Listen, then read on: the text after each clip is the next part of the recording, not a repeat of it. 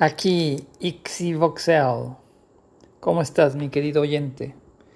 Me he tardado en asistir a esta cita contigo porque se, se me dificulta darle un cierre a la serie sobre las redes sociales que hemos estado transmitiendo ya en varios episodios.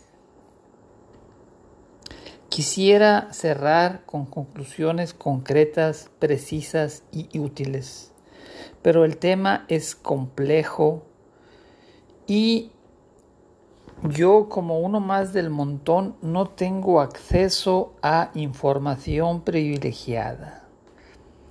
Solo tenemos fuentes sesgadas y permea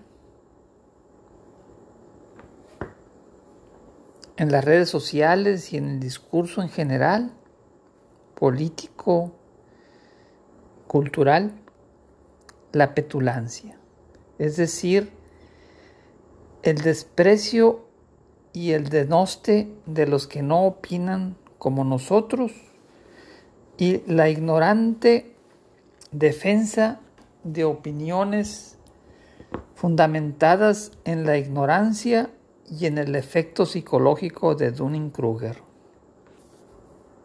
Para no ir muy lejos, lo que para mí son ejemplos de propaganda, por lo menos algunos para ti, hermano del alma, serán valientes defensas de la verdad, la libertad y la justicia. En este marco de petulancia que nos envuelve, una petulancia que fundamenta la popularidad del hombre naranja, una petulancia que fomenta la popularidad, el soporte político del rayito de esperanza una petulancia que puso a un influencer muchachito, ignorantito, mamoncito, como gobernador de un estado industrial importante.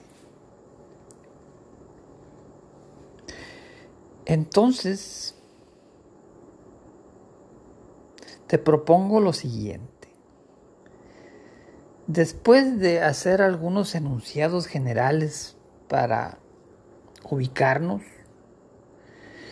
te propongo dar algunos ejemplos de temas, no tanto para perdernos en el detalle del tema, sino para considerar la siguiente pregunta. ¿Por qué este tema es un tema importante en el discurso de las redes sociales? o conversamente porque no es un tema importante. ¿Quiénes definen la agenda de lo que se discute en el foro público? ¿Con qué mecanismos se gestiona esta agenda de discusión? ¿Qué motiva a los manipuladores y qué nos motiva a nosotros el público consumidor?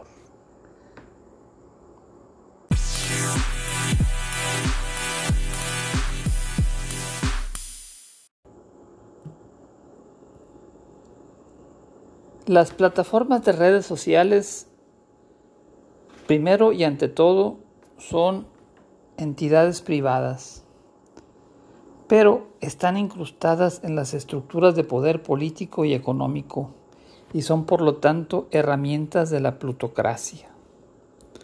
Es decir, por un lado son negocios de alguien cuyo objetivo principal es hacer dinero y por otro, por lo mismo, son utilizadas por las corporaciones, por los gobiernos y por los poderes ocultos, los intereses especiales profundos para controlar la opinión pública. Los dueños de las redes privadas, por supuesto, tienen sus sesgos, sus ideologías, sus compromisos institucionales y sus criterios comerciales. Es decir, tienen una agenda personal que los alinea con los intereses de ciertos gobiernos. Además, dependiendo de dónde tienen sus bases y del nivel local, nacional o global, pues tienen compromisos institucionales muy profundos, no necesariamente los que se dicen abiertamente, sino compromisos profundos con gobiernos, con corporaciones.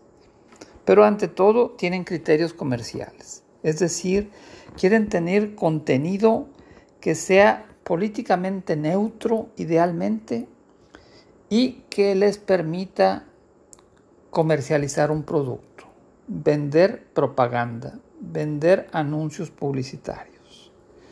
Pero también se alinean con los intereses de algunos gobiernos por cuestiones personales o de negocio.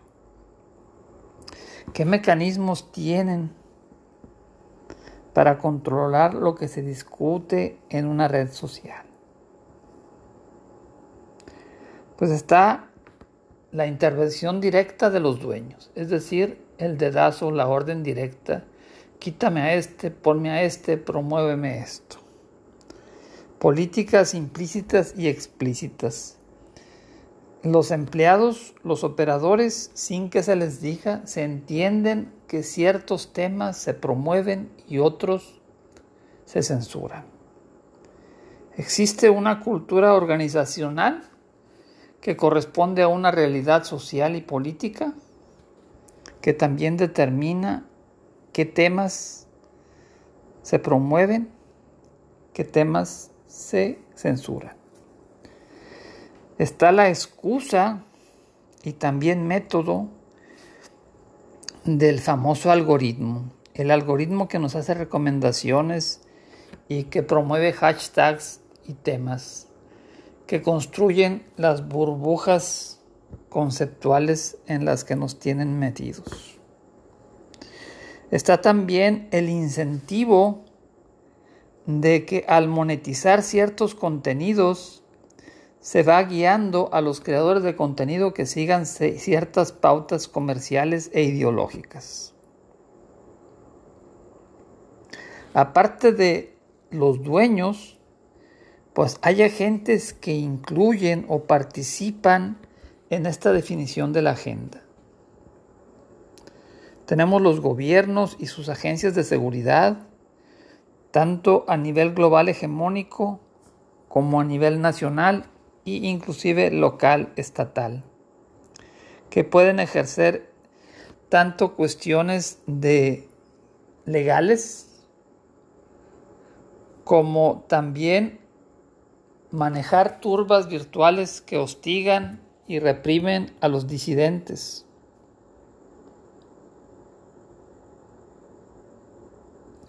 Está también no necesariamente instituciones, pero influencers que se alinean con ciertos intereses o ciertas ideologías, tanto de género como políticas y económicas, y organizan campañas de desprestigio que seleccionan los temas, que encuadran la manera en que se manejan algunos temas.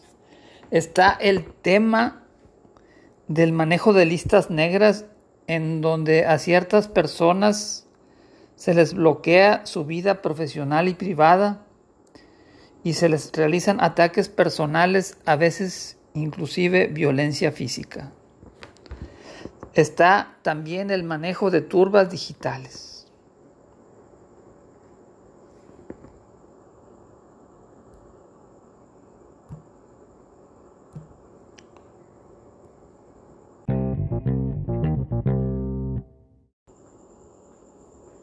Chomsky tiene una lista de métodos de manipulación, pero lo podemos resumir en lo que ya conocían muy bien los romanos.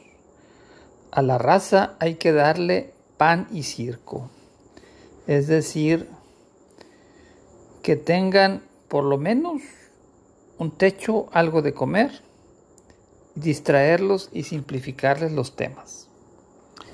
Ya entrando un poquito más en detalle, hablarles a las emociones, enfocar las cosas, como si fuéramos, estuviéramos en el kinder explicándole a los niños algo.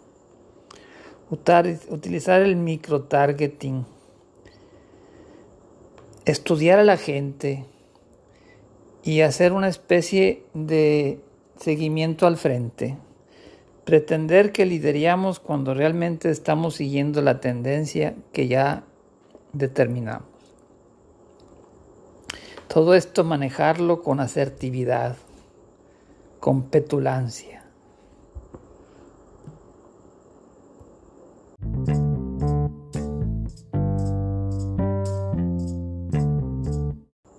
Un tema que no me termina de quedar claro si dificulta el control de las masas o si lo simplifica es la falta de credibilidad de la oficialidad y de la ciencia. La gente cree en la magia y en los discursos emotivos, nacionalistas, populistas. Lo que no me queda claro es quién, quién, quién genera estos discursos, si se generan desde las élites o contra las élites. Creo que la razón de la que esto es difuso y confuso es porque hay de los dos sabores. Hay una disidencia orgánica que se genera de la misma gente y hay una disidencia orquestada que se utiliza o más bien que es apropiada por el poder para controlar a la gente. Deja hacerte una pregunta, un acertijo. Un país caribeño, una isla, donde la gente es cada día más pobre, que no tiene libertad para definir su futuro político, cuyo comercio exterior está limitado por un poder hegemónico imperial un país donde las condiciones son tan difíciles que en los últimos 10 años ha perdido el 30% de su población por migración, una diáspora. ¿Qué país? ¿De qué país estoy hablando? Si pensaste Puerto Rico, te felicito. Si no, pues eres normal.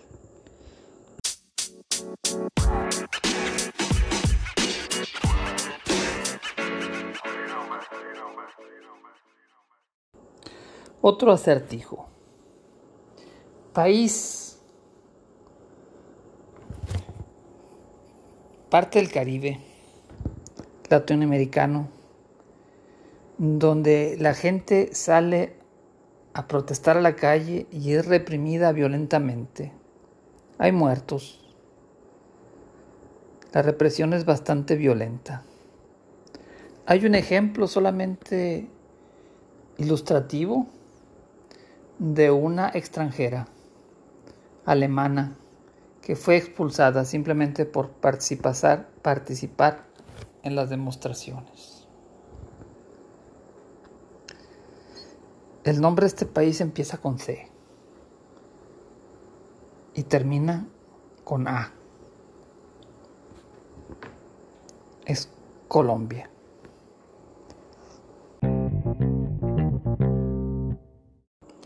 ¿Cuál consideras tú que es el tema más importante de el siglo XXI?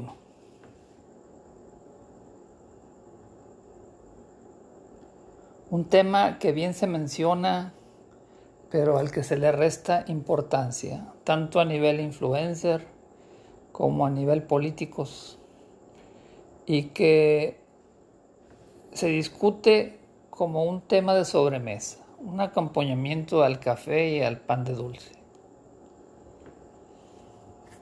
Pero que ha afectado de manera dramática a Europa, a Estados Unidos, a México y al mundo en general.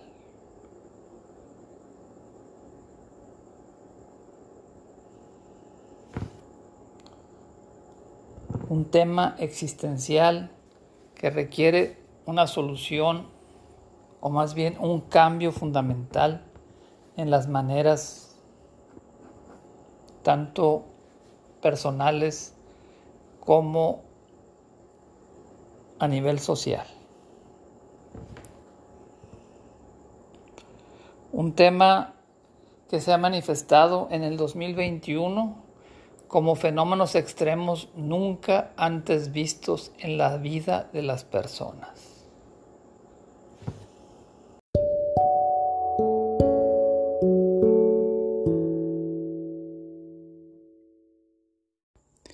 La política de desestabilización imperial ha causado problemas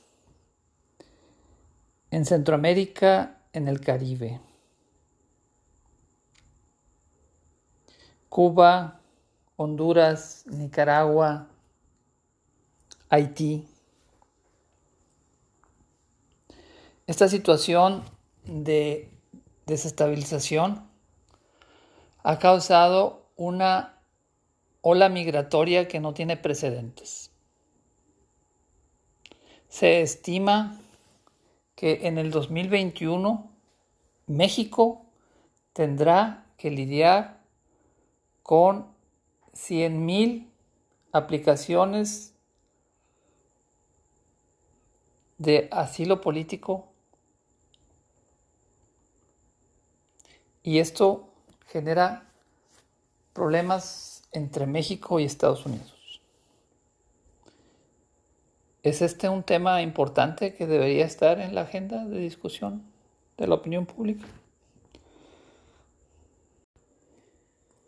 Se dice que el petróleo del siglo XXI es el litio. Y es un tema que ha surgido en la política y en el futuro ecológico y económico de México. Hubo por ahí una propuesta de nacionalizar el litio, pero hay una polémica acerca de cuántas reservas de litio tiene México. Y es muy curioso porque de acuerdo al gobierno mexicano, en México no hay litio, hay muy poco y el que hay existe en unas condiciones que es difícil de explotar. Esta visión es avalada por los mineros, que por un lado dicen que no hay litio, pero por otro lado dicen que se van a oponer fuertemente, que van a impedir que se nacionalice el litio. ¿Qué les importa si no hay? Pero de acuerdo a estudios de Estados Unidos, de China, el potencial de, reservas de litio de México están por lo menos a nivel del décimo lugar en cuanto a reservas de litio. Este es un tema que deberíamos estar trabajando ¿O debemos mejor preocuparnos en que si las botargas pochas dejaron el uniforme en la basura después de los Juegos Olímpicos de Corea? ¿Qué será más importante?